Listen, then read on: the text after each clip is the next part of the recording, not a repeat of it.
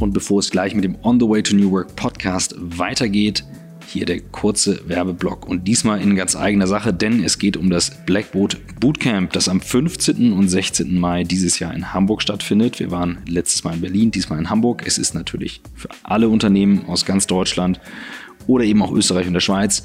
Worum geht's? Es geht darum, wenn ihr den Weg in das Thema New Work im Unternehmen sucht, rund um Digitalisierung, welche Tools, was müssen wir mit der Kultur machen, dann ist das euer Format. In zwei Tagen bekommt ihr hier wirklich das geballte Wissen von uns präsentiert und nicht nur präsentiert, sondern wir erarbeiten mit euch auch die richtige Vorgehensweise. Wir haben das Ganze schon im Oktober gemacht. Ihr findet auch ein YouTube-Video auf der Seite und könnt auch eben mit anderen Teilnehmern euch verbinden. Das ist der richtige Einstieg in das Thema. Wir organisieren das bei Blackboat selbst. Das ist ein kleines Team, was sich nur darum kümmert und ihr findet alle Informationen auf der Seite blackboat.com slash Bootcamp. Dort könnt ihr euch unverbindlich registrieren, um weitere Infos zu bekommen und wir kümmern uns darum, dass jetzt das nächste Bootcamp auf die Beine gestellt wird. Also 15. 16. Mai in Hamburg, blackboat.com slash Bootcamp. Und jetzt viel Spaß mit der nächsten Folge.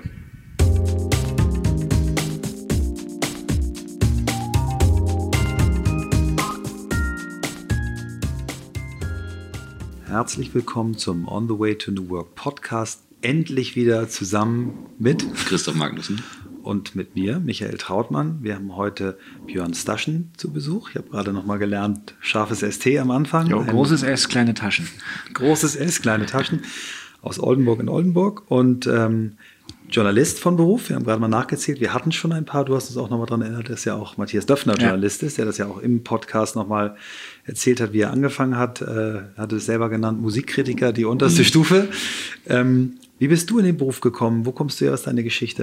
Ganz klassischer Weg. Ich glaube, neugieriger Jung. Also ich habe früh angefangen, Schülerzeitung zu machen ähm, in Oldenburg schon an der Orientierungsstufe in der fünften Klasse, glaube ich. Und die Haupt- und Realschule haben uns aber nicht so richtig mitmachen lassen, weil die dachten, dass sie das besser können. Und dann genauso weiter an der, am Gymnasium auch Schülerzeitung. Und dann über viele Praktika zum NDR und doch vor allem Berufsleben beim NDR mit so ein paar Stationen draußen. Ich habe zwischendurch studiert, Medienmanagement, da gab es so den Impuls, gehe ich doch auf die andere Seite. The Dark Side of Journalism. Ähm, also viele von meinen Mitstudenten sind so Werbeplaner geworden, in Mediaagenturen unterwegs. Ich bin dann aber doch, doch Journalist geblieben. Mhm. Wo ähm, hast du ähm, studiert? Ich habe in Hannover studiert, Medienmanagement bei Beate Schneider, sehr Klaus Schönbach. Sehr anerkannter äh, ja, Studiengang in genau. Hannover. Genau, wir war, das war auch ein toller Studiengang. Der mhm. war damals entstanden ähm, weil Ernst Albrecht in den 80er Jahren den Privatfunk nach Hannover holen wollte. Und dann hat er gesagt, wir brauchen hier auch richtig gute Medienausbildung. Und dann hat er diesen Studiengang gegründet, den aber nicht an die aus seiner Sicht, ne, CDU-Politiker, linke Uni getan, sondern an die vermeintlich unpolitische Musikhochschule. Insofern habe ich an der Musikhochschule Hannover Medienmanagement studiert. Und wir waren 20, 30 Studenten pro Jahrgang mit einem äh, Hörfunkstudio, einem Fernsehstudio und mit fünf Professoren. Das war eine richtig gute Zeit. Ganz kurzer Geschichtseinschub für die jüngeren Hörerinnen und Hörer. Ernst Albrecht, früherer Ministerpräsident Niedersachsen ja. und Vater unserer, welcher Ministerin? Uschi von der Leyen. Siehst du? Das wäre ja. schon. Ne? Wir sitzen, wir haben gerade festgestellt, hier sitzen äh, äh jeweils im Halbgenerationenabstand. Christoph ist 36, mhm. Björn ist neun Jahre älter, 45. Ja. Ich bin nochmal neun Jahre älter und bald 54. Gut, aber erzähl mal, dann, was waren so die Stationen beim NDR, die, die dir so in Erinnerung, die prägend waren? Also prägende Stationen waren das NDR-Studio Oldenburg. Dann habe ich in Hannover, Niedersachsen äh, Nachrichten gemacht, bei NDR 1 Niedersachsen, bei der Schlagerwelle. Und da war meine Oma glücklich, weil sie immer gesagt hat, im Radio, mein Junge, da sprichst du langsam genug, da verstehe ich dich. Und das war auch die Welle, muss man sagen, wo mich am meisten Leute darauf angesprochen haben. Selbst morgens beim Bäcker sagte jemand, ich kenne sie doch irgendwo her. An der Stimme erkannt. An der Stimme. Und dann bin ich aber nach Hamburg gegangen, zu NDR 4 damals noch, was dann zu NDR 4 Info wurde und heute NDR Info heißt, zu dem Nachrichtenradio, habe moderiert, als die Flugzeuge in die Türme in New York flogen habe äh, Sondersendungen, Wahlsendungen gemacht, Medienthemen und bin dann Referent des Intendanten geworden mhm. für vier Jahre. Also habe dann wieder die Seiten gewechselt und von meinem Medienmanagement-Studium sehr profitiert unter Jobst Plog, von dem ich auch sehr profitiert habe. Toller mhm. Intendant, weil er im Kern für Freiheit stand, für, mhm. ne, für unabhängigen Rundfunk. Der kam noch aus dieser Zeit, wo er gestählt wurde aus den Staatsvertragskrisen, aus den Versuchen der Politik, sich den Rundfunk so einzuverleiben. Und ich würde nach wie vor sagen, der NDR ist auch, ne, dank Jobs Plog, ein Sender, der noch immer sehr, sehr unabhängig agieren mhm. kann. Und da habe ich auch viel gelernt über Strategie, wann ist der richtige Zeitpunkt für ein Thema. Und dann bin ich nach London gegangen als ähm, Korrespondent. Sag immer, ich habe mein Karriereziel damit erreicht, bin also eigentlich durch für dieses Berufsleben und bin dann zurückgekommen ähm, und bin jetzt Projektleiter für eins der größten Projekte, das wir gerade schieben, nämlich Hörfunk, Fernsehen, Online-Nachrichten an einem Stand zusammenzuführen. Das heißt, ich mache eigentlich wieder was anderes. Ich bin mhm. gerade nicht Journalist. Mhm. Das ist natürlich genau das Projekt, äh, warum wir uns besonders freuen, äh, dass du heute hier bist, weil das hört sich erstmal nach New Work an. Vielleicht fangen wir mal ein bisschen vorne an nochmal und fra äh, die Frage, wann hast du gemerkt, dass euer Beruf äh, disruptiert wird, dass da auf einmal so TÜV wie wir kommen und sagen, wir machen mal einen Podcast und äh, aus allen Richtungen irgendwie euer Beruf eigentlich attackiert wird. Naja, man ähm, muss eigentlich sagen, dass das schon sehr früh losging. Ne? Mhm. Mit, also als die Privatsender kamen, zuerst im Radio, Radio FFN in Niedersachsen, mhm. da haben wir alle schon gemerkt, die werden, es werden alle unruhig. Da war ich aber noch Radiohörer. Ne? Dann kamen die privaten Fernsehsender fast parallel. Und da hat sich ja auch schon viel getan. Und seitdem geht es ja eigentlich so mhm. weiter. Ne? Und es ist halt ein dauernder Prozess. Es ist nicht ich, so wie nein. Äh, bei den Zeitschriften ja. oder Zeitungen, die irgendwann ups gemerkt haben. Nee, ich würde sagen, bei uns ist es wirklich in den elektronischen Medien ist es ein dauerhafter Prozess seit den 80er Jahren. Mhm. Seitdem ist, glaube ich, Veränderung Teil des Geschäfts so. Das Tempo nimmt enorm zu. Ne? Durch den technischen Wandel fallen so die letzten Hürden. Fernsehen war Investitionstechnik, das konnte man nur, Bewegtbild konnte man nur machen, wenn man viel, viel Geld ausgegeben hat. Das war ja auch der Grund mhm. dafür, dass die äh, Rundfunk und Fernsehen öffentlich-rechtlich organisiert haben. Einer der wichtigen Gründe war, ne, das lässt sich nicht über, ähm, über den Markt machen, weil es zu teuer ist für den Markt. Ähm, und dass das jetzt jeder kann, das ist, glaube ich, ein, ähm, so, so die, die, die, die, die, die größte Herausforderung, vor der wir stehen. Auf der anderen Seite ist es für uns als Journalisten aber auch wiederum die größte Chance, ne, weil, weil diese technischen Hürden auch für uns alle fallen. Wir können wieder viel besser Journalist sein. Das ist halt auch toll. Also ne, die, die Chancen sind halt auch unmittelbar damit verbunden. Das, wir hatten eingangs darüber gesprochen, lass uns das einmal verbildlichen. Ich mhm. hatte dir erzählt, ich hatte neulich Richard Gutjahr getroffen, Zufall, neben ihm gesessen, der erzählt, er hat eben eine ganze Reihe damit geschossen. Sag mal sagtest, kurz, wer das ist, weil für unsere Hörer. Auch ein Journalist, der ja. sehr, wirklich, Richard ist ja sehr präsent, auch in den Online-Medien, mhm. sehr früh das genutzt und erzählte mir, er hat, ähm, ich weiß gar nicht mit wem, er hat eine, eine Doku-Reihe geschossen, komplett vom iPhone. Ja. Und ähm, ich habe die ersten Videos am iPhone gemacht mit dem iPhone 4, als es HD ging und einen Hochzeitsfilm damit gemacht, wo Leute gesagt haben, das kannst du nicht mit dem iPhone machen. Und du hast eben erzählt, ihr wart wirklich in the middle of nowhere und habt dort ähm, auch einen Film gedreht in den USA, wo man eigentlich nicht mit einem Team dann hinkommt. Genau, wir haben vor zwei Jahren, als Donald Trump gewählt wurde, haben Andreas Zichowitz, Richard Gutjahr und mhm. ich einen Livestream aus der Georgetown Uni in Washington gemacht. Und da schon mit drei Telefonen, einem Router und haben quasi den Facebook-Kanal des Weltspiegel bestückt und beglückt hatten da aber das Gefühl, als dann Trump gewählt wurde, mhm. verdammt nochmal, wir sind an der falschen Stelle, weil hier sind nur Leute, die sich darüber entweder aufregen oder äh, vollkommen äh, paralysiert sind von den Ergebnissen mhm. und nicht so richtig erklären können, warum. Ne? Das waren mhm. alles größtenteils linke Studenten und deswegen sind wir diesmal wirklich mit zwei Koffern Ausrüstung in eine Kleinstadt in Indiana gefahren. Mhm. Muncie heißt die. Ganz spannend, weil Muncie schon in den 20er Jahren in sozialwissenschaftlichen Studien ähm, so als Middletown äh, gelabelt wurde, weil es so der, der Archetyp einer US-amerikanischen Kleinstadt im Mittleren Westen ist. Ähm, und da trifft man halt viele Republikaner. Ne? Muncie hat eine demokratische Stadtverordnung, der County ist republikanisch und ähm, der State Indiana ist gerade von den Demokraten zu den Republikanern gewechselt. Also so richtig auf der Kippe. Mhm. Und die haben diesen Strukturwandel, äh, ne, als die ganzen Fabriken weggegangen sind, auch in Folge NAFTA, den haben die richtig miterlebt. Und wir haben dann mit zwei Computern und vier Telefonen äh, fünf Stunden Programm gemacht für Facebook, YouTube, Twitter, äh, Tagesschau, für Tagesschau, die aber auch für Tagesschau 24. Also wir haben zum ersten Mal einen Online-Stream für mhm. lineares Fernsehen gemacht. Eigentlich machen wir es immer andersrum. Wir machen unser lineares mhm. Fernsehen dann auch mal online. Wir haben es diesmal andersrum gemacht und haben die ganzen Kommentare bearbeiten können und wir haben es auch für NDR Info im Hörfunk gemacht.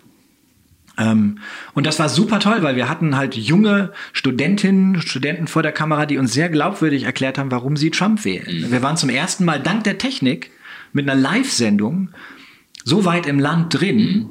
ähm, dass wir viel besser erklären konnten, was da passiert. Und das ist also, das ist so im Alltag und es ersetzt ja nicht alles, was du mit dem Kameramann machst. Ne? Also es ist ja immer diese große Sorge. Also mhm. wir wechseln ja auch, wenn wir manchmal drehen, dann machen wir, nehmen wir MP manchmal mit und drehen mit der großen Kamera, dann schießt du was Bestimmtes. Aber die Chance, das Ding anzuschalten und loszudrehen, das ist so gigantisch und das, was du sagst, dass es eben eine Chance ist, das kann ich durchaus teilen. Ich, kann, ja. ich würde gerne, wir sind jetzt einfach nochmal einsteigen, aber da genau, unbedingt nochmal rein, ähm, weil ich das als Riesenchance sehe, auch wenn wir über New Work in Unternehmen sprechen. Mhm. Also, Lass uns mal ruhig bei dem Thema Video bleiben, das ist mhm. ganz spannend, weil äh, du hast es selber im, im, im Vorgespräch ja auch gesagt, dass ähm, äh, in dem Moment, wo du selber realisiert hast, du kannst auf einmal deinen Beruf wieder besser machen, gleichzeitig aber deine Kameraleute gesagt haben, ihr wollt uns ja nur unseren Job wegnehmen. Ähm, also das höre ich jetzt auch bei dir raus, das seht ihr beide nicht so, sondern ihr seht äh, im Prinzip das als Ergänzung, als die Möglichkeit, dass ein Journalist ein Thema, wo er vielleicht vorher drei, vier, fünf Minuten für eine Hörfunksendung oder für eine Fernsehsendung hatte oder vielleicht nur 40 Sekunden, dass er so ein Thema dann auf anderen Kanälen mit eigenen Mitteln und ohne Kameramann eben weitermachen kann. Sagen kann, ich mache jetzt hier nochmal ein Gespräch, ich mache nochmal das, ich mache nochmal einen Livestream. Und das ist ja wahrscheinlich auch die Motivation äh, bei euch gewesen, zu sagen, äh, wenn das schon sich alles so miteinander verbindet, dann können wir auch nicht mehr diese Strukturen fünfmal haben, sondern wir müssen irgendwie das zusammenführen, oder? Wie? Ja, also, äh, also ich glaube, wenn man ehrlich ist, muss man sagen, natürlich gefährdet es auch zum Teil, zum kleinen Teil, das, was Kameraleute heute machen. Ne? Es wäre, glaube ich, falsch, das nicht mhm. zu sagen, weil wir mittlerweile beispielsweise bei unserer regionalen Nachrichtensendung NDR aktuell ähm, haben wir jede Woche zwei Filme drin, die sind komplett mit dem Handy produziert. Einfach weil wir es können, weil es äh, ohne großen Dispositionsaufwand geht. Also zu einem kleinen Teil gefährdet es auch die Arbeit von Kameraleuten.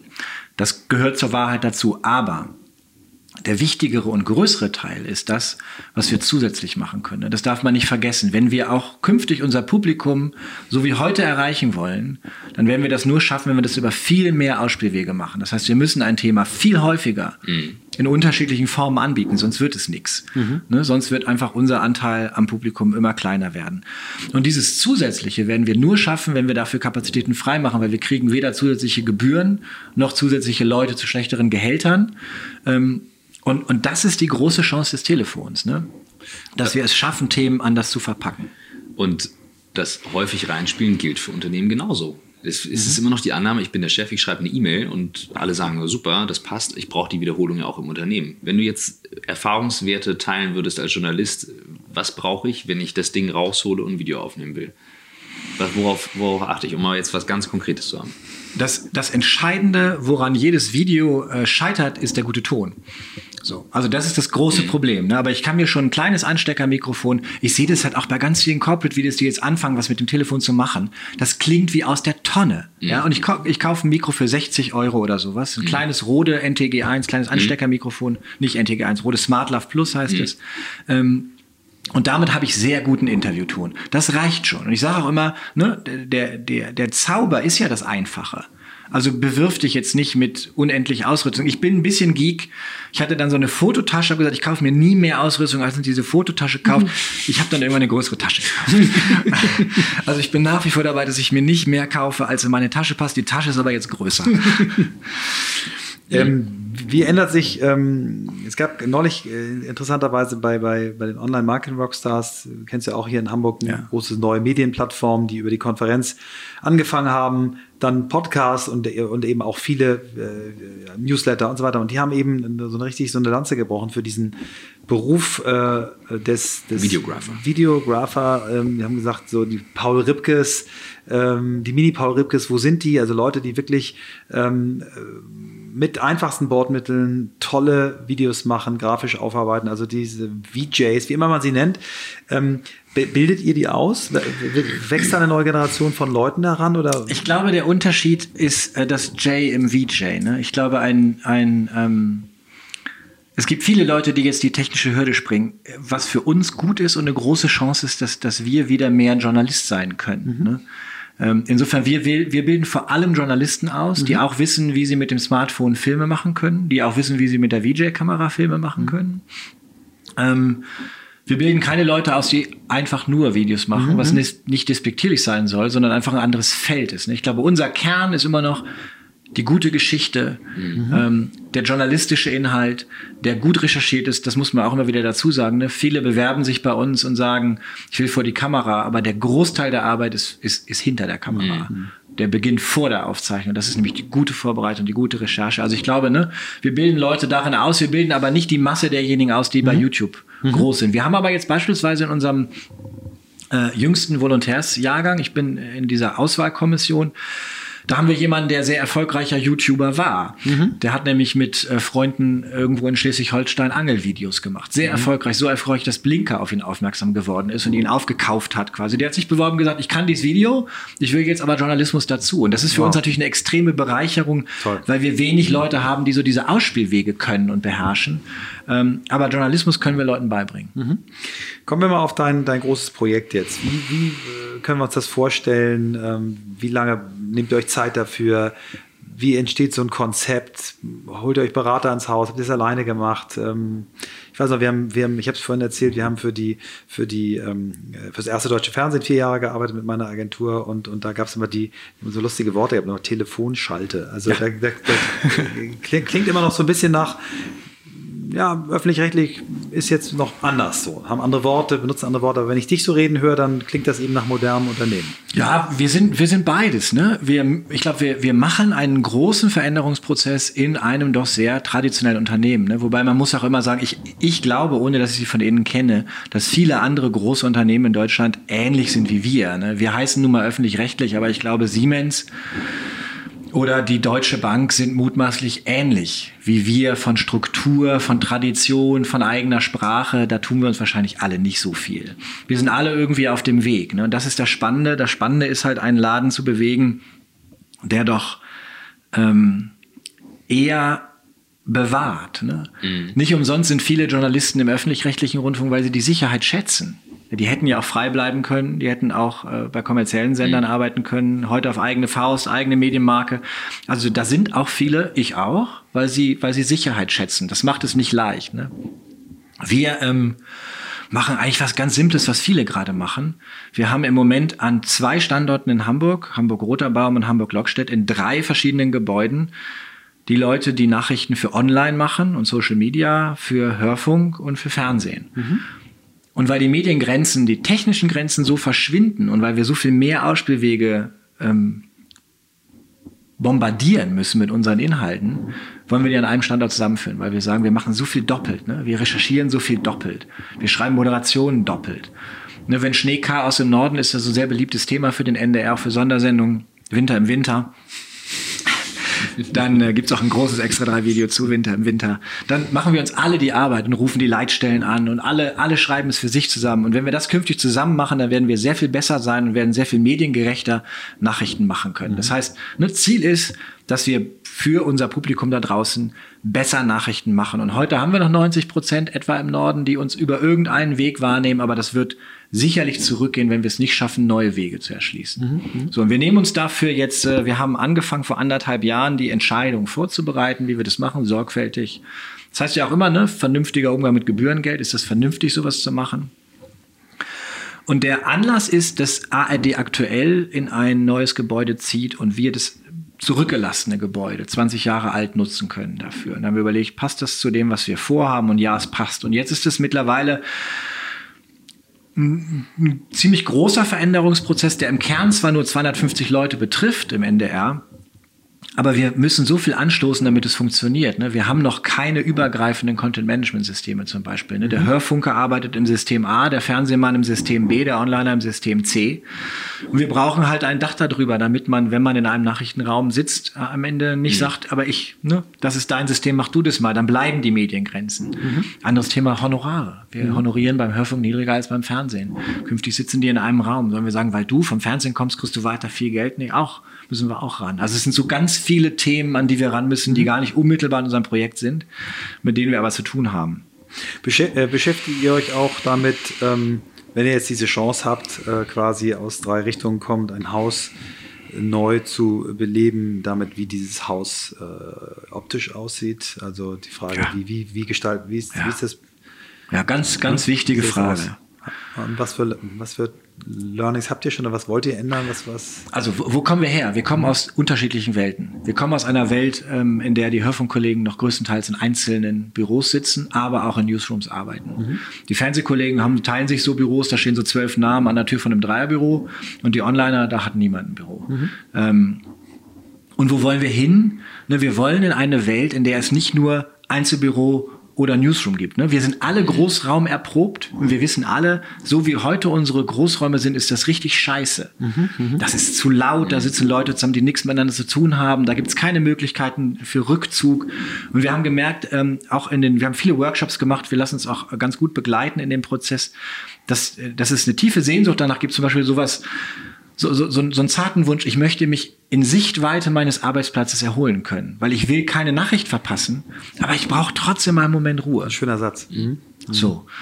Und ähm, wenn wir das umsetzen wollen, also wenn wir verschiedene Arten von Rückzug bieten wollen, dann müssen wir auf Einzelbüros verzichten, weil sonst reichen die Quadratmeter nicht. Mhm. mhm.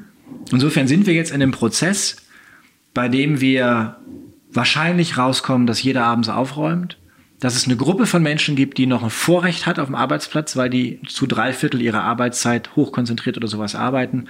Ähm, aber wir werden eine ganz, ganz neue, ungewohnte Art, Arbeitsplätze aufzuteilen, Arbeitsplätze zu nutzen, finden in diesem Haus, als wir das heute alle kennen. Denkt ihr, also wir haben in, in, in äh, einem der letzten Podcasts, wo wir mit äh, äh, Trendscout für New Work von, äh, von Vitra, Vitra gesprochen ne? genau. haben, genau.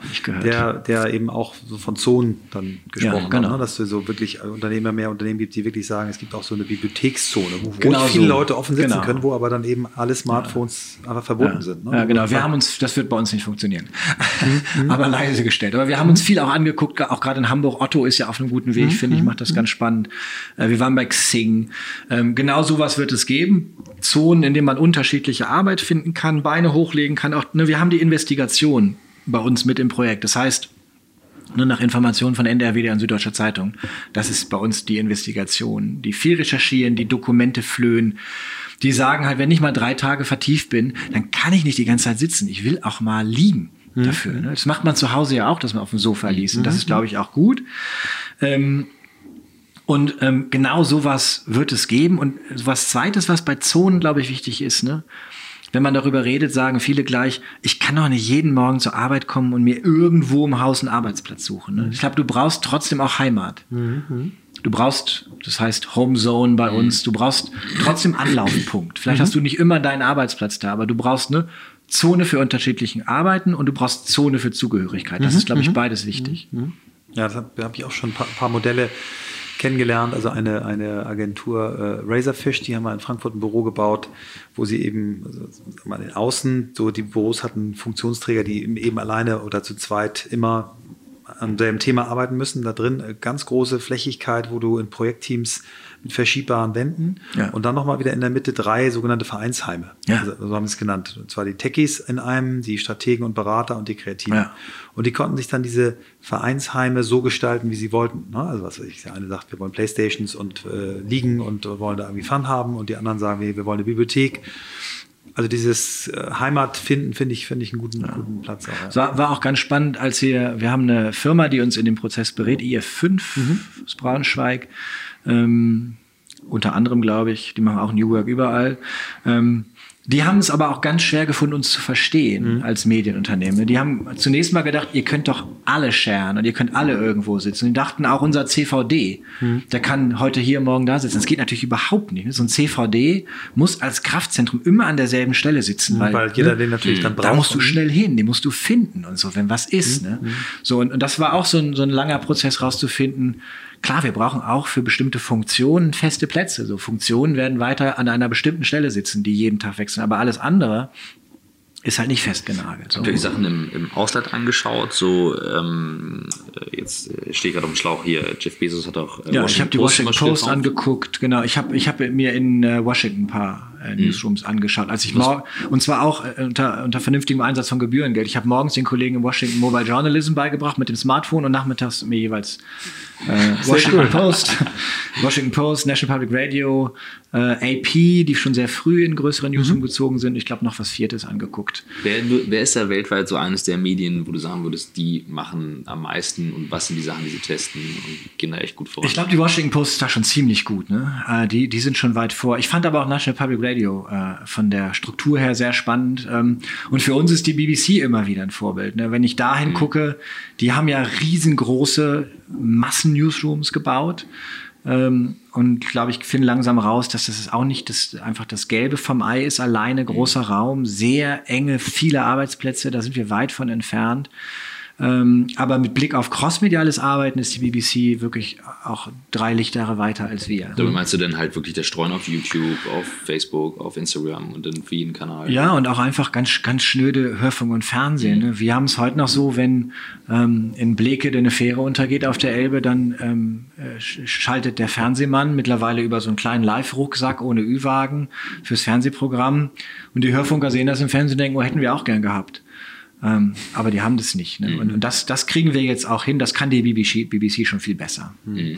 Das heißt, ähm, neben dem räumlichen Zusammenführen dieser drei äh, Gruppen ist natürlich jetzt, was äh, Aufbau und Ablauforganisation auch wahrscheinlich wird alles komplett neu gedacht. Ne? Ja. Kannst du da schon was zu sagen, wie ja. sich das ändern wird? Also ich kann erst mal sagen, wie wir es gemacht haben. Mhm. Wir haben es wirklich so gemacht, dass wir uns hingesetzt haben und überlegt haben, wie hört uns Peter Müller in Zelle heute? Und wie muss uns Peter Müller äh, aus Celle mutmaßlich in zehn Jahren hören? Und was müssen wir dafür an Produkten zusätzlich anbieten? Dann haben wir die ganzen Produkte auf eine weiße Wand geklebt und dann war wirklich bei allen der Konsens, das schaffen wir nicht so, wie es heute ist. Mhm. Mhm. Also ihr seid vom, vom User gekommen, vom genau. Hörer. Für uns ja, für uns Journalisten ungewöhnlich, ne? Mhm. weil wir machen in der Regel Journalistenfernsehen. Wir wissen schon, was gut für euch ist mhm. da draußen. Das haben wir aber nicht so gemacht. Wir haben wirklich immer und sagen auch immer wieder, wir fangen immer wieder beim Publikum an, immer wieder beim Nutzer ähm, und sagen, ne, wir machen das nicht, weil wir Spaß an Veränderungen haben. Wir machen das, weil es notwendig ist, damit wir auch künftig unser Publikum kriegen und damit die von uns das kriegen, wofür sie bezahlen. Mhm. So, und dann ähm, haben wir uns ein großes weißes Blatt Papier genommen, diese ganzen Produkte ans Ende geklebt und überlegt, wie würden wir eigentlich Workflows oder einen Workflow bauen, äh, um das hinzukriegen. Und daraus haben sich so drei zentrale Einheiten rausgeschält. Alles, was sehr kurze Befassung hat.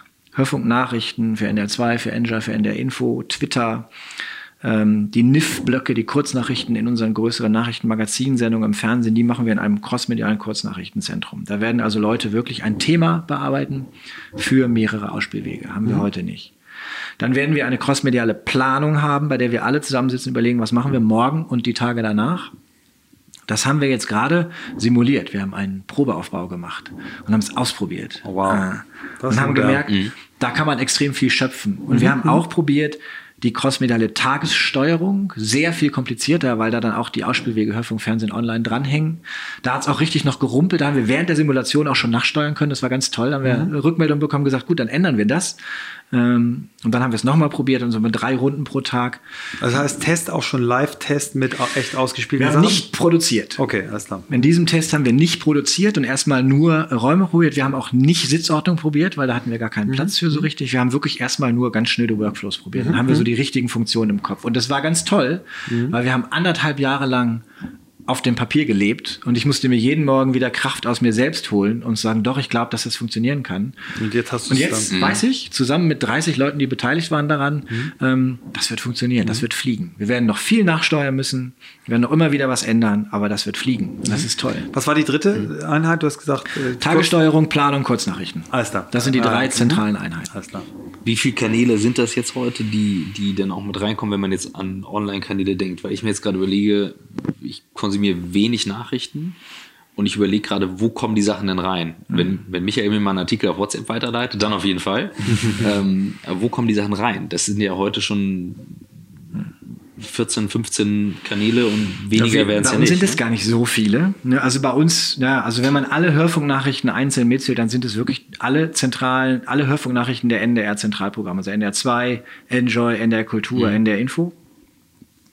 Dann ist es das NDR Info Radioprogramm den ganzen mhm. Tag über, auch mit den Hintergründen, was mhm. dabei ist. Dann ist es Ende aktuell mit den regionalen Nachrichten. Es ist das, was wir aus Hamburg für ARD, äh, Tagesschau, Tagesthemen, Morgenmagazin, Mittagsmagazin äh, machen. Die Onliner haben heute ein, ähm, eine gute äh, Online-Seite, ndr.de, mhm. mit einer Nachrichtenseite. Und ähm, es sind die Social-Media-Auftritte, die wir im Moment noch zum Teil konkurrierend haben. Also wir haben beispielsweise einen Facebook-Auftritt ndr.de und einen Facebook-Auftritt ndr-info. Das werden wir konsolidieren. Wir werden äh, uns überlegen, welches ist der eine starke Nachrichtenkanal für alles, genauso auf Twitter. Und was dann an neuen Produkten kommt, werden wir sehen. Ne? Wir, mhm. wir äh, versuchen uns ähm, an Morning Briefings, äh, die man hören kann. Ähm, und wir werden sicherlich jetzt im nächsten Jahr Ende nächsten Jahres äh, einen größeren Prozess nochmal anstoßen und über Produkte nachdenken. Das ist sowas, wo viele jetzt sagen, schön und gut mit euren Workflows, ähm, aber wofür wollt ihr das denn machen? Also, Was sind die Inhalte? Ja, ne? Warum müssen wir nicht auch ja. an neue Marken? Ne? Ja. Also, und dann würde ich sagen, diese, da sage ich mal, es wäre total bescheuert, wenn wir heute, wir werden wahrscheinlich mhm. im ersten Fall an 21 einziehen. Wenn wir mhm. heute anfangen, Produkte für 21 zu überlegen, ja, ist kompletter Quatsch. Ja, klar. So, deswegen mhm. machen wir jetzt erst Strukturen und dann Produkte. Ja. Ähm, das glaube ich auch total gut, aber schwer zu vermitteln. Mhm. Ja klar, also es müssen sich alle irgendwie darauf einstellen, wie die neue Welt auch funktioniert. Ne? Das genau. ist immer so ein bisschen, ohne dass du es mal gespürt hast, kannst genau. du nicht genau. drüber reden. Ja. Und bevor es gleich mit dem On the Way to New Work Podcast weitergeht, die ganz kurze Werbeunterbrechung und diesmal in eigener Sache, nicht in meiner, aber in Michaels eigener Sache, denn es geht um sein Projekt bei Hyrox. Hyrox schreibt man H-Y-R-O-X.com. Und was ist Hyrox? Hyrox ist ein, ein Sport, ein Sportevent, ein, ein Wettbewerb für jedermann. Es ist weltweit neu. Seit Oktober laufen die Wettbewerbe, wenn ich das richtig auf dem Schirm habe. Auf jeden Fall kriege ich es bei Michael seitdem sehr intensiv mit. Er macht das mit einem Team zusammen hier in Hamburg und das wird in verschiedensten Städten organisiert. Und was ihr macht ist, Ihr könnt im Double antreten oder alleine antreten. Das ist wie so ein riesiges Circle-Training in der Halle mit gigantisch viel Energie. Acht Kilometer laufen, acht Workout-Programme, die ihr wie gesagt alleine oder im Double machen könnt. Und dann gibt es eben ein Ziel im Training, auf das ihr hinarbeitet. Und das ist wie, ja, wie kann man sich das vorstellen? Das ist wie Fitnesstraining eben halt nur mit einem Ziel, mit einer Competition dahinter und unfassbar viel Energie im Raum. Und ähm, ja, wir haben es jetzt so ein paar Mal miterlebt und durch die Erzählung mitgesehen. Und wie ich selber werde dabei sein bei den zwei Wettbewerben, die jetzt noch anstehen und werde mit meinem Team das Ganze filmen und versuchen, diese Energie in dem Raum zu übertragen. Wenn ihr auch dabei sein wollt, dann geht ihr auf die Seite hyrox, hyrox.com und ihr bekommt mit dem Code hyrox-michael-trautmann, ich glaube 10%, wenn ich mich nicht irre. Das hat Michael auf jeden Fall mir gerade noch rübergegeben, um hier den Spot aufzunehmen. So, und jetzt viel Spaß mit der neuen Folge. Thema Podcast. Also wir, wir sind da ja eher so reingestolpert und haben am Anfang uns gewundert, wie wenig Konkurrenz da ist. Jetzt wundern wir uns, wie viel Konkurrenz auf einmal da ist. Und wir sehen oder beobachten in den letzten Monaten verstärkt äh, klassische Medienmarken, ähm, die an den Podcast-Markt drängen. Also für mich sehr gut sichtbar die Zeit mit mhm. Zeitverbrechen, einer der ganz schnell populärsten mhm. äh, Podcasts, die es gibt. Ähm, so ein Gabor Süddeutsche Steingart, viel. Äh, Süddeutsche. Ähm, wie, wie steht der äh, NDR zum Thema Podcast? ähm, wir machen schon immer Podcast, mhm. könnte man sagen, wenn man ehrlich ist. Ne? Mhm. Wir, müsst, wir mussten nur einmal rausfinden, wie dieses dieser, dieser Schatz, den wir da haben, auch an Hörspiel, an Feature. Ich meine, mhm. was haben wir für tolle Sachen an Gesprächssendungen, mhm. wie wir den so verpacken, und auf die Rampe kriegen, dass Leute den in, im Podcast-Umfeld nutzen können. Ich glaube, dass uns das mittlerweile ganz gut gelingt. Ich, mhm. Also ich habe selber total gerne gehört, zum Beispiel von Christoph Heinzle und Kollegen, äh, einen tollen äh, Podcast, der, ähm, ist, glaube ich, der fantastische Herr Vossen. Ja. Ist äh, super, dass du es nennst, sonst hätte ich es genannt. Das ist einer meiner ja. absoluten Lieblings achteilig ja. von einem äh, Erben der Vossen-Familie Handtücher, ja. Der ähm, super charismatisch, äh, Filmproduzent und gleichzeitig Daytrader und als einer der größten Betrüger äh, entdeckt wurde. Sensationell produziert mit Originalstimmen der betrogenen Freunde ja. äh, auf Englisch viel, ganz toll gemacht. Ist, ja. äh, genau. Hat mir ein Freund irgendwann mal zugeschickt, Michael, musst du hören. Der talentierte. Ich fast in Herr einem Fossen durchgehört. Genau. Mhm. Hammer. Ja.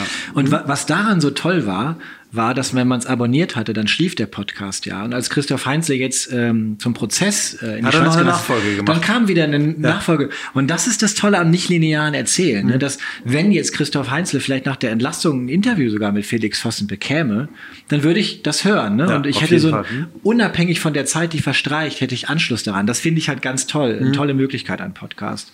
Und so haben wir auch die größere Recherchen jetzt der Investigation ja gemacht. Zu Panama Papers gab es, glaube ich, eine Podcast-Reihe und auch zu diesem ähm, Medizinprodukte-Ding gab es, glaube ich, eine Podcast-Reihe. Also ist für euch auch ein Thema, wo ihr sagt, Ich total Ja. wichtiges Thema, glaube ich, ähm, und auch zentral für uns und ja auch so ein weiterer Bereich, in dem wir halt auch äh, Konkurrenz kriegen durch Produkte, bei denen wir denken, die sind schön, die hätten wir eigentlich auch selber, hätten wir selber drauf kommen können. Ne?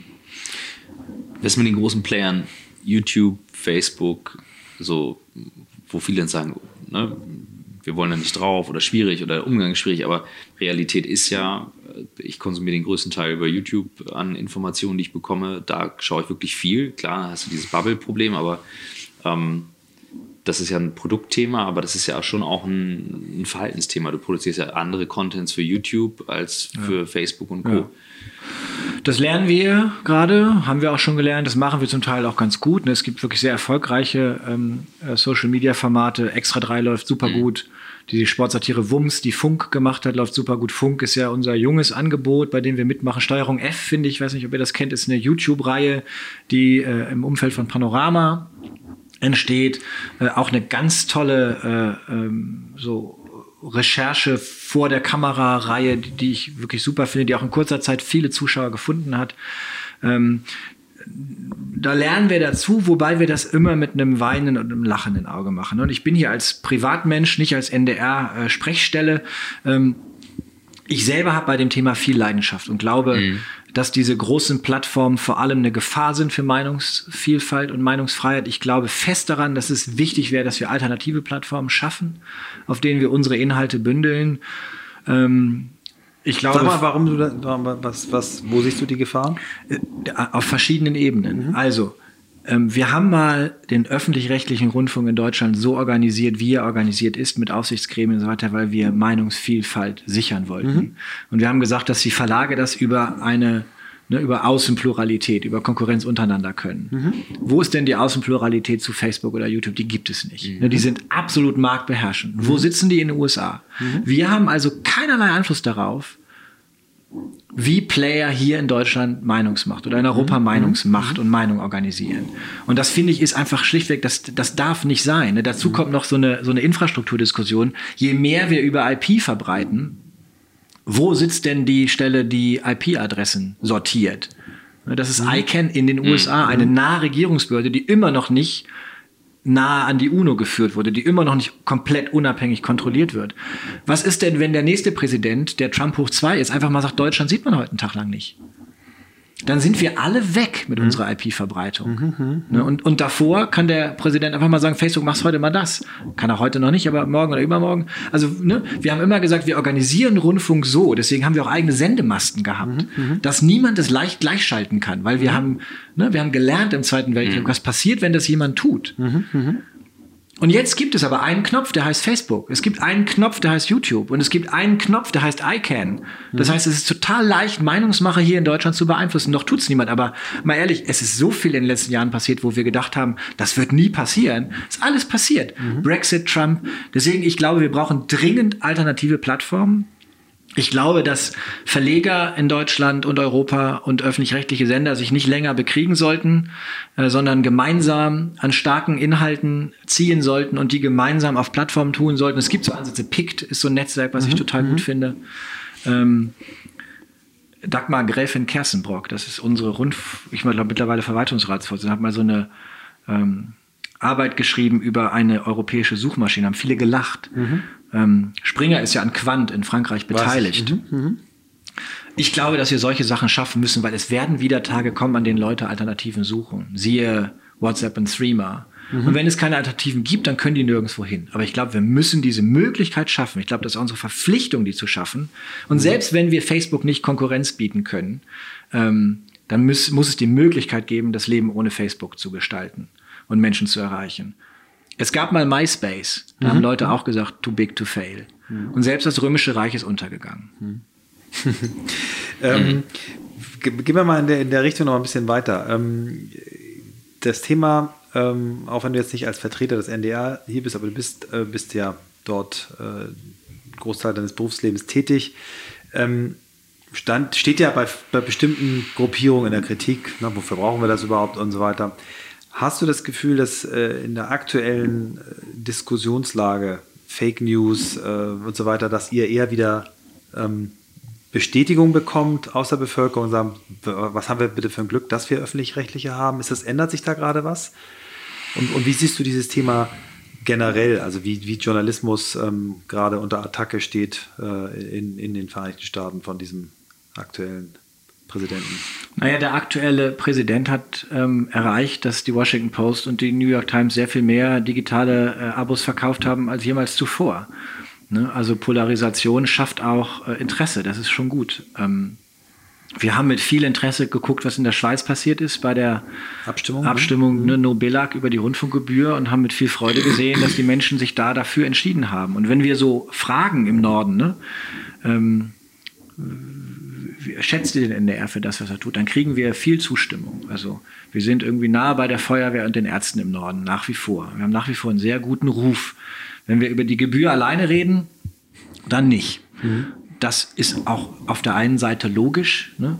Auf der anderen Seite ähm, vermute ich, dass eine Volksabstimmung hier heute noch ähnlich ausgehen würde. Aber wir sind unter massivem Zugzwang, unser Publikum auch künftig so zu erreichen, dass die sagen, ich will die weiterhaben, ich brauche die. Mhm. Ähm, ich habe selber, wir haben vorhin ja, du hast erzählt, wie, wie alt äh, deine Kinder sind. Ich habe zwei erwachsene Söhne, ähm, der eine hat ein erstaunliches Mediennutzungsverhalten, was neben den neuen Kanälen auch darin besteht, dass er regelmäßig die Spiegel durchliest. Sehr gut. Was aber, glaube ich, selten ist. Der andere eher nicht.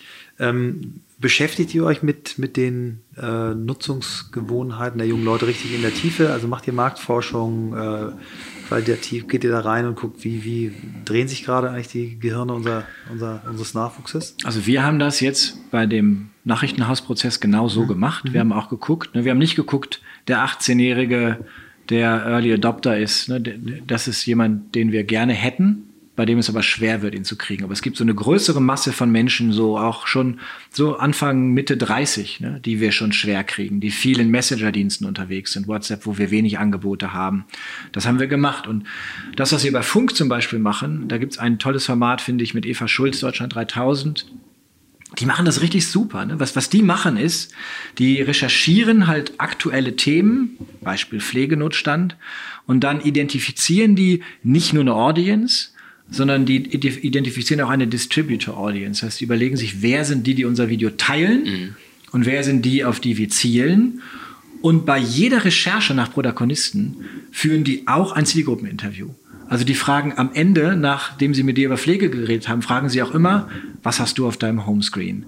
Was gefällt dir an unseren äh, Produkten? Was hättest du gerne? Was fehlt dir in Nachrichten? Das machen die bei jedem. Protagonistengespräch, machen sie auch ein Publikumsgespräch und setzen das sofort um. Das finde ich extrem schlau. Da können wir von unseren jungen Ablegern viel lernen. Das müssen wir auch sehr viel mehr machen. Äh, und das funktioniert total gut. Die sind mhm. dadurch halt sehr erfolgreich. Super. Das ist ein eigener Job geworden, ne? wenn ich jetzt dran denke, einen Post machen, du schreibst einen Artikel, ich mache ein Video, wir koordinieren uns per WhatsApp, wo das rausgeht, das ist schon, das ist Logistik. Ja. Und du hast gerade Distribution genannt, das ist wie ein eigener Job. Ja ne, der irgendwann dazu kommt. Wo gehen die Kanäle raus? Wie erreiche ich wann wen? Weil klar, Attention Span, wir gucken auf das Handy und wo wird die meiste Zeit verbraucht, äh, verbraten. Ne? Facebook hat riesen Attention. Mhm. WhatsApp, Instagram, Facebook. Ähm, das ist schon krass. Also ich denke jetzt, äh, ich hab, war jetzt auch ruhig, weil ich echt drüber nachgegrübelt habe und gedacht habe, boah, krass, ey, welche Verantwortung da jetzt kommt, mit diesen Medien umzugehen und das eben in Kombination mit einem Verhalten, wo die meisten den ganzen Tag sich halt diktieren lassen vom, vom Handy. Mhm. Ne, mit über 150 Aufrufen, äh, Screen entsperren. Mhm. In ja, meiner ja, Altersgruppe, ja. wo ich sage so, warum brauchst du noch eine Benachrichtigung? Also wozu? Auf dem Handy bei 150 Mal. Das ist aber ganz interessant. Ähm dass es offenbar in der jüngeren Generation äh, ein, eine, ne, ein, ein, äh, eine Sensibilität dafür gibt, mehr mhm. als bei uns, ne, auch wieder weniger.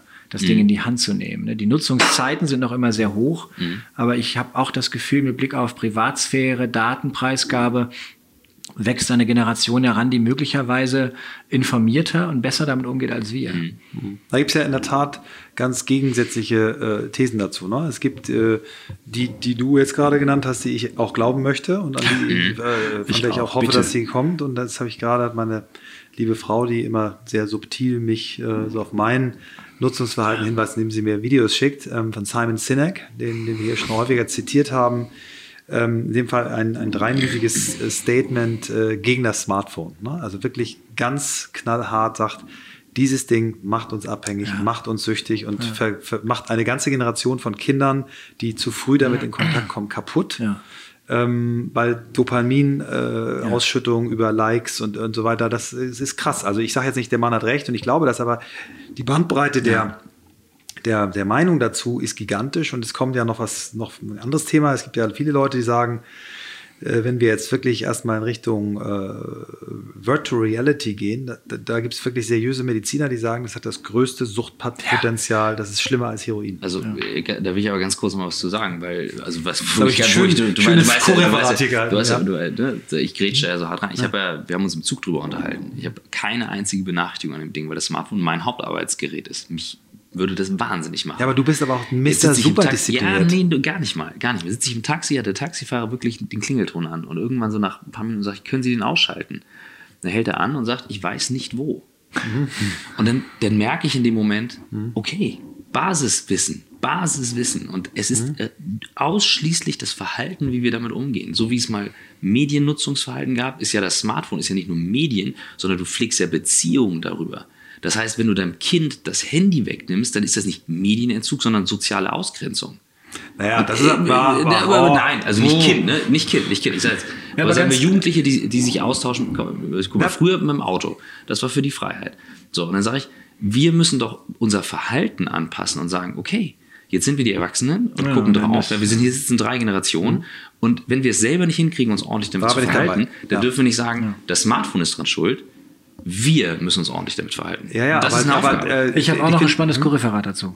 Ich war gerade, ich als, als Familienvater, wir sind fünf, also meine Frau und drei Söhne, war ich gerade eingeladen bei einer Hamburger Krankenkasse zu einem äh, samstaglichen äh, Kundengespräch, die mit uns rausfinden wollten, ob wir Bedarf hätten an einer Gesundheits-App, die uns dabei berät, gesünder zu leben und die auch unsere Kinder nutzen sollten. Und da habe ich gesagt, das kann doch nicht euer Ernst sein, dass ihr eine App in unseren Familienalltag einführen wollt, die auch meine Kinder nutzen. Das heißt, ihr signalisiert meinen Söhnen, dieses Telefon macht dich gesund. Ne? Da- Das ist ja quasi die Nachricht, die dahinter steht. Ähm, das war so ein, da- das war deren Idee. Und wie haben sie auf deinen Einwurf reagiert? Ich glaube, ich war der Erste, der das gesagt hat bei diesen vielen Interviews. Ich sage euch Bescheid, ob diese App kommt oder nicht. Wenn, dann würde ich die Kasse wechseln. Aber ich meine, weil dahinter steht ja wieder der Gedanke, wenn ich es nicht mache, zahle ich höhere Beiträge am Ende oder was. Nein, also ich bin natürlich dabei, Christoph, in erster Linie müssen wir es durch Vorbild machen, aber es ist schon interessant, wie, wie, wie häufig sich die Artikel mehren, dass die, die Silicon Valley Elite ihre Kinder auf Waldorfschulen schickt keine und Frage. äh, vor 12, 13 äh, kein iPad, kein, kein Smartphone. Ich habe mir das für meinen Sohn auch vorgenommen. Ich habe immer gesagt, ne, du wirst, du wirst, mein armer Sohn, ich sage jetzt nicht seinen Namen, du wirst nicht der Erste sein, der ein Handy hat, sondern eher einer der Letzten. Dann ist er jetzt in die fünfte Klasse gekommen auf einem Hamburger Gymnasium und 28 von 30 Kindern mit 10 Jahren hatten ein Telefon. Jetzt hat er auch eins. Ich bleibe, ich, sorry, ich ritsche jetzt noch mal rein. Mich, mich beschäftigt das Thema so sehr und hier sitzen nur diese drei Generationen. Ich sage ja auch nicht, dass die Kinder das haben sollen. Ich habe nur, erinnert dich noch, als der Gameboy eingeführt wurde. Ja. Ich habe Freunde gehabt, die haben bei mir am Nachmittag, weil sie es nicht haben durften, Stunden, Ja. Stunden Gameboy gespielt, weil das wie, ne, da kriegst du es nicht und da bekommst du es. Wir brauchen Leute, die, und ich sage, ja, kle- kleine Kinder, also auch viel zu früh, keine Frage, die können wir nicht um. Aber wir, wir müssen so aktiv damit umgehen und drauf gucken, was ist das? Ja. Weil wir dieses Paradox mit zusammen, alleine und alleine zusammen, together, alone, alone, together, das ist so, das ist so paradox und seit fünf Jahren so präsent, weil diese Handys jetzt die Möglichkeit wie du es erzählt hast, live zu streamen, da zu sein. Das ist völlig verquer im Kopf. Und wir, wir, wir können nicht sagen, nur die Handys sind schuld. Ja, aber, aber ich finde auch mal, das nochmal Challenge, weil der Gameboy, ganz ehrlich, wenn ein Kind eine Stunde lang Gameboy spielt, es ist immerhin eine Stunde lang fokussiert, ein Ja. Ziel zu erreichen. Wenn du ein Kind heute beobachtest, was eine Stunde lang auf dem Smartphone macht, dann macht es da 80 verschiedene sind auch Sachen. 20 Jahre dazwischen. Und da sind wir haben bei unserem früheren Gast Verena Pauster, die irgendwann bei ihren Kindern eingeführt hat, pass mal auf, ihr Süßen, halbe Stunde pro Tag. Mhm. Ähm, und unbegrenzt viel, wenn ihr programmiert, wenn ihr, Wenn äh, macht. Filme macht, wenn ihr etwas Produktives Wie, kontro herstellt. wie kontrolliert sie das? abends, Das indem Ergebnis. es eine Vorführung gibt. Ja. Weil die ein Gefühl dafür haben, was man in, in ein paar Stunden hinkriegt. Und die Und- Kinder bescheißen nicht. Und sie hat wirklich, sie hat gesagt, wenn ein Kind zwei Stunden lang am Smartphone daddelt, dann hat es matschige Augen. Wenn es Ja. zwei Stunden lang äh, einen äh, Stop-Trick-Film Ja, ja, äh, Film ja. macht, Ja. dann hat es leuchtende Augen. Und das fand ich toll. Und ich glaube, dass es Okay. ähm, nur geht, wenn wir den Kindern da irgendwie Angebote machen, die nicht nur heißen. Haben jetzt auch genug drüber referiert. Du bist ja ein es ist ein, Producer, geil, es ist das ein geiles Thema. Es ist, ein, es ist wichtig und ähm, ja. Wie, wie holst du dir Inspiration? Liest du Bücher? Ich lese viel. Neben meinem Bett liegt so ein dicker Stapel. Ich merke aber, wann immer ich dann mal wieder Roman lese oder so, dass ich besser einschlafe, als wenn ich, vielen Dank für die Empfehlung, äh, Think Limbic oder irgendwas lese. Das ist halt nicht so die äh, zu Bett Lektüre. Ich, was mir vor allem hilft, ist, ist äh, Menschen treffen und sprechen. Ich bin nicht mehr jemand, der so auf unendlich viele Kongresse oder Tagungen oder sowas fährt, sondern eher ausgewählt, so ein, zwei, drei gute im Jahr und dann in so einem guten Netzwerk bleiben, in dem ich immer mal wieder gute Sachen höre. Das ist, glaube ich, das, was mir am meisten hilft. Wa- Was sind so Be- Beispiele, wenn du keine Bücher jetzt nennst, sondern für so Konferenzen, die dich begeistert haben in den letzten Jahren? Wo bist du, bist du gerne gewesen? Es waren gar keine größeren Konferenzen. Lina Timm, die das Media Lab in Bayern organisiert, zum Beispiel, hat, äh, ich glaube, vom Europäischen Zeitungsverlegerverband äh, ähm, äh, supported ein Media Lab Treffen gemacht in München. Das war super gut. Dann war ich beim Media Innovation Day in Wien, der war total gut. Also eher so kleinere Sachen, wo ich auch schon auf der Rednerliste sehe, dass sich das lohnen kann, dahin zu fahren. Ne?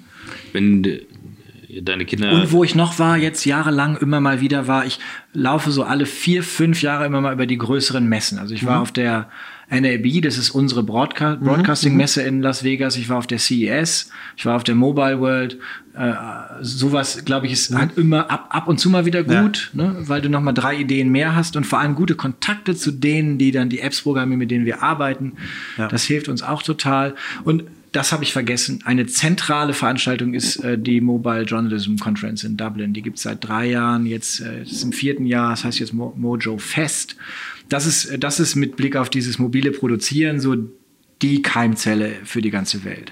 Vielleicht führen wir noch mal neben unserer Bücherliste eine Konferenzliste. Konferenz ist, äh, ich glaube, wir sollen diverse Listen führen. ich, ich wollte mal auf die Frage kommen, die wir auch gerne stellen, ähm, was du deinen Kindern oder generell Jugendlichen oder Heranwachsenden mitgibst, wo du sagst, okay, da passiert so viel, du hast jetzt so viele Sachen gesehen, du hast eben sehr leidenschaftlich auch äh, plädiert dafür, sich da einzusetzen. Was sagst du denen, was gibst du ihnen auf den Weg? Das ist ja, das ist eine sehr allgemeine und auch nicht ganz leichte Frage. Ne? Ich, ich schnappe bei meinem Sohn alles, was der an Interesse an der Welt zeigt und ne, gehe damit weiter. Der hat zum Beispiel irgendwann mal angefangen, als er acht, achteinhalb war, gefragt nach der Mauer und hatte irgendwo gehört mit Mauerschüsse. Ich glaube, es war ein Hörspiel, was er gehört hatte. Äh, Und dann sind wir nach Berlin gefahren und haben an der Gedenkstätte geguckt und sowas. ne? Ich glaube, Ja. ähm, ich habe aus dem Kindergarten meiner Kinder gelernt, dass du denen nur das geben kannst, was sie gerade in dem Moment wollen. Die wollen nichts anderes. Und, aber die immer an den Stellen zu packen, mein Sohn hat dann auch einen Stopptrick, angefangen mit Stopptrick und hat dann sogar einen kleinen Preis gewonnen. An einem Kinderrechte-Tag bei UNICEF hat er einen Film eingeschickt. So, ne, in dem Moment, wo, wo so ein Interesse da ist, das dann so richtig mit, mit Nachdruck und Offenheit und Freude zu fördern, das ist, glaube ich, was ganz wichtig ist. Ähm, und so ein kritischer Blick auf die Welt, der gehört auch dazu. Also mein Sohn kann Tagesschau gucken, äh, wenn er will, äh, und zwar sehr viel lieber als irgendwelche Zeichentrickserien oder so. Und selbst wenn er danach schlafen geht, ich glaube nicht, dass er schlecht träumt, sondern der muss die Welt verstehen. Die hören so viel auch im Radio. Meine Kinder sind halt auch mit Radio groß geworden. Also meine Kinder sind klassische Mikado-Kinder. Das ist hier im Norden so eine NDR-Hörspielsendung. Ähm, die fängt sonntags um 8 an. Das heißt, mich haben sie erst um 9 geweckt. Das war der Haupteffekt. Aber die haben darüber auch so viel gelernt ähm, und mitgekriegt und so viel Interesse. Das ist, glaube ich, so der, ne, der Kern ist denen, das zu geben, was sie brauchen und wollen und das andere möglichst gering zu halten. Mhm. So. Ja, ich finde das gar nicht äh, allgemein, ich finde das äh, sehr wertvoll als, äh, als Bild, ja. Ich gucke auf unsere Zeit. Ja. Und ähm, Sportlicher Hin Hinflug oder Rückflug auf einer deutschen Flugstrecke. definitiv. Ja, Das, genau. das ist euer Format, ja, ein, eine deutsche, ein Das deutscher. war mal, hat mal Philipp Westermeier mal gesagt. Nicht länger als ein Inlandsflug. ja, ist gut. Schaffen wir nicht immer, aber Guter das Gedanke. Ist, ich habe viel gelernt auf jeden Fall auf diesem Flug Ja. hier und ähm, freue mich schon nochmal reinzuhören. Vielen, vielen Dank. Wie, ihr fragt gar nicht nach Büchern, oder was? Ich habe mich extra Ja, vorbereitet. ja, ich hab doch gesagt, Bücher, was für deine Bücher? Romane, deine Romane, ja, hau raus, natürlich. Das schaffen wir jetzt noch. Ja, dann sag doch mal, wenn du welche hast, dann sag. Also Wenn, wenn, wenn Was ich dringend empfehlen muss, ist äh, Jon von Düffel, Gebrauchsanleitung zum Schwimmen. Ich bin Schwimmer, bin viel geschwommen und Jon von Düffel hat so eine, so eine, so eine Verbindung zu Schwimmen und zum Wasser, die fantastisch ist. Und der kann das ganz fantastisch, finde ich, auch in Worte fassen. Und das hängt auch eng mit meinem, meiner zweiten Leidenschaft Camping auf zusammen. die wollen wir noch kommen. Ach, genau, ja, ja, ja, jetzt, ja, das das, das hast du jetzt richtig cool. Seht ihr gemacht. mal. Ja, super. Seht ihr mal. Äh, Und das zweite, was, äh, glaube ich, aus den 20er Jahren ist, ist ein Buch, das heißt Scoop. Das gibt, geht äh, um Journalisten äh, eher so ein, ich glaube, der hat, äh, der, der schreibt immer Nachrufe für seine Zeitung und ist dann irgendwie durch einen dummen Zufall in Kriegsgebiet geraten. Alles fiktiv. Und äh, berichtet über diesen Krieg für die Zeitung und landet den großen Scoop auch mit Fake News. Das heißt, auch cool. in den 20ern gab, Gab es schon, schon, ja. Fake News. Ich habe vergessen, wie der Autor heißt. Ja. Ähm, Scoop heißt das Buch. Das ist wirklich extrem empfehlenswert, weil es so viel auch über. Das ist ja auch schlimm, dass Medien heute noch genauso funktionieren wie damals die Zeitung. Da hat sich nichts dran geändert, Mhm. wie das läuft. So, die hatte ich mir rausgesucht. Mhm. sehr ich schön. habe immer gehört, dass ihr nach Büchern fragt. Ja, aber jetzt kommt noch mal, ähm, äh, ich wahrscheinlich mal meine Frage nach Inspiration zu allgemein gestellt. Aber alles gut. Jetzt kommen wir noch mal auf deine Campingleidenschaft. weil Das ist natürlich äh, total Das haben wir echt faszinierend. vergessen, ja. Ähm, wie ist die gekommen und wie bist du auf die Idee gekommen, dabei auch noch ein Buch zu schreiben? Das wird dann der dritte Buchtipp. Dein Buch. Der dritte. Ich habe auch noch, ich habe übrigens auch ein Buch geschrieben zum mobilen Journalismus. Mobile Journalism. Also wer wissen will, wie Sehr man mit dem stark. Smartphone Fernsehen macht. Ja, Kommt auf die Liste. auf jeden Fall. Auch übrigens ganz spannend, ähm, das haben wir selbst verlegt bei dem Marktkiller Amazon, aber nur da kann man das machen. Auch Und jetzt eine lange es? Geschichte. Also ist das, war das ein guter Weg? Es gab keinen anderen. Also Ja. ich habe dasselbe, Buch auf, ich hab dasselbe Buch auf Deutsch mit einem Verlag, mit Springer VS. 8% vom Brutto-Ladenverkaufspreis. Sch- Unter uns kein besonders gutes Lektorat. Ähm, und die Aktualisierung lässt auf sich warten, weil es so teuer ist. Dann habe ich mit einem holländischen Kollegen das selber auf Englisch gemacht. Als PDF hochgeladen bei Amazon. Verkaufspreis 20 Euro, 15 Euro billiger als das deutsche Buch. Meine, mein Gewinn etwa 15 Euro bei dem Buch. Amazon druckt ein Buch für 3,99. Was man merkt, ist, die haben halt nicht, ne, die Vertriebspower muss ich selber organisieren. Klar. So, aber ähm, Das ist nochmal eine gute Anregung. wirklich, Dass wir unser Timing was, hinkriegen. was, was wirklich besorgniserregend ist, äh, ist, dass das nur Amazon kann. Also wir haben das Buch auch auf iTunes als E-Book. Die Abrufzahlen sind verschwindend. Es ist wirklich vor allem äh, Kindle Direct Publishing, was sich lohnt.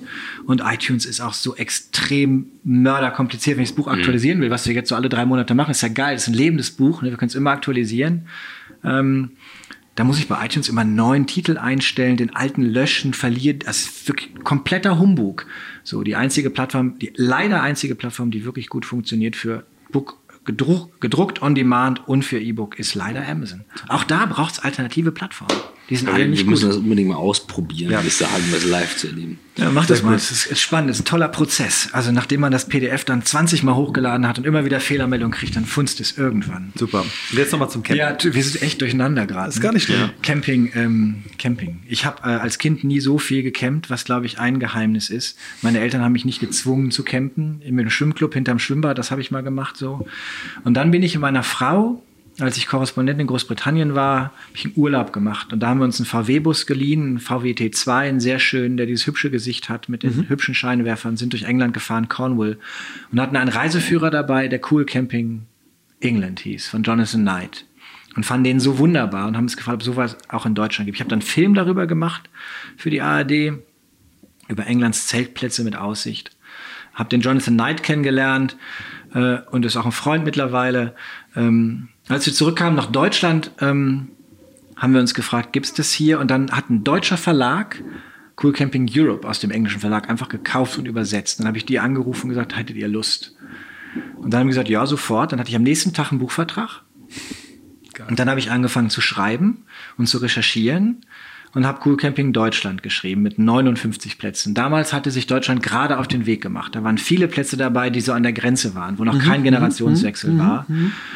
Und seitdem mache ich das und lerne aber auch so viele tolle Kleinstunternehmer kennen, ne? die wirklich für, von allen für bekloppt gehalten werden, weil sie irgendwie mit Wohnwagen und Säge in den Wald ziehen und da so Waldcamping aufbauen oder Tippis hinstellen oder Baumhäuser bauen. Da sind so viel wunderbare Unternehmergeschichten auch drin. Und mittlerweile heißt das Buch Campingglück. Hat jetzt 80 Plätze und 16 alte sind schon wieder rausgeflogen. Also wir sind jetzt über knapp 100 Plätzen. Deutschland ist echt auf dem Weg. Mein kleiner privater Vorteil ist, dass ich, wo immer ich hinkomme, auch einen Platz kriege mit meiner Familie. Den kenne ich schon, eigentlich schon so ein Bild von dir.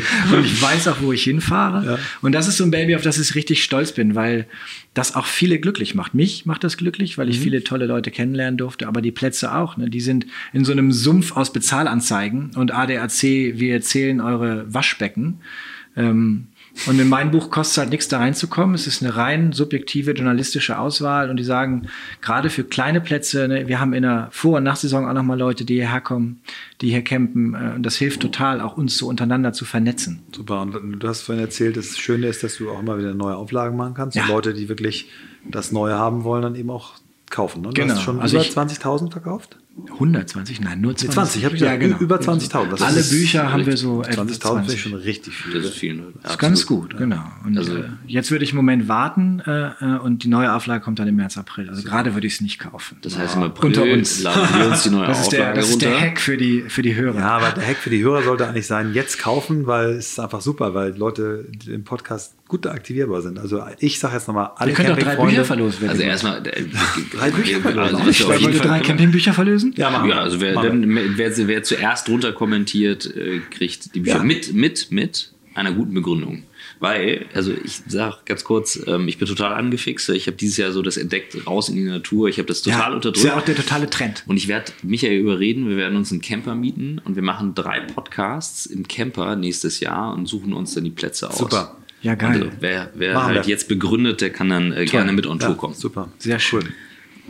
Also, Und wenn ich es nicht mache, dann äh, fragst du Björn, er einen Podcast-Takeover Du hast gar, kein, Nein, du hast gar keine ich Chance. ich. Da muss ich mal was. Neues einlassen. Ist gut. Nein, habe ich auch Lust. Ich bin, ich bin ehrlich gesagt, mache ich das auch. Der Podcast heißt ja Ich- On the Way, Ich nicht at home. träume, ich träume echt wirklich von einem Airstream, einem umgebauten, als, also als, nicht als Anhänger, sondern als, Ja. als Camper. Geil. Ein Bekannter von mir in Amerika, der hat Chef einer großen Agentur, der hat so ein Airstream Ja. Wohnmobil. Finde ich richtig schön. War in diesem eben erwähnten Film. Da ist ein Paar auf der Isle of Wight in England, die haben daraus quasi ein Hotel gebaut. Die haben ein Airstream-Hotel. Ganz Und toll. ich habe einen YouTube-Link zum Typen, der baut die um da drüben. Der richtig geile Teile. Aber jetzt springen Bevor wir und wir jetzt den Kommentar kriegen, dass wir uns zum Schluss verlabert haben, aber wir haben uns verlabert, aber weil es einfach so dir ist. Und ja, ich würde sagen, gute Restwoche Danke ebenso. und vielen Dank Hat mich sehr Kommen. gefreut. Vielen, Vielen, Dank. vielen Dank.